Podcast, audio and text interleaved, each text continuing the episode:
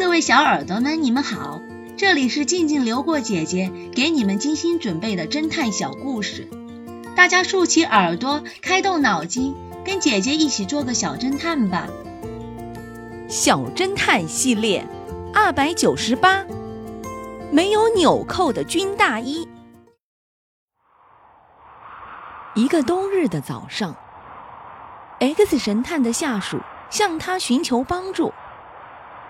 我的哥哥在军队里做长官，不过他最近遇到了一件离奇的事情。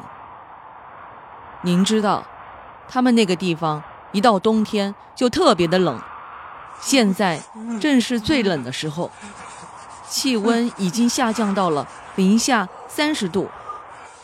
前一段时间，军队为了让士兵们保暖，特地定制了一批新的军用大衣。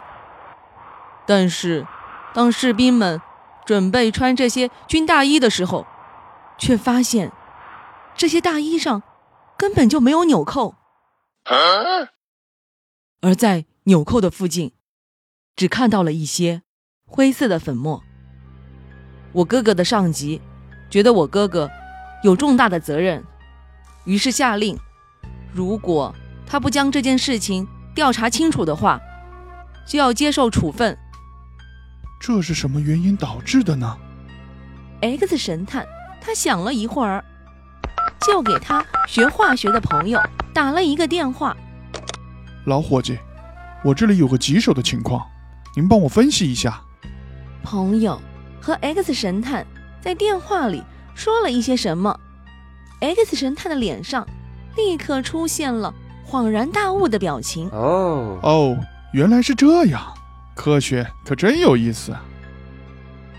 挂完电话，X 神探对他的下属说道：“你放心吧，我敢保证，这件事情和你的哥哥没有任何关系。”小侦探们，你们知道？这到底是怎么回事吗？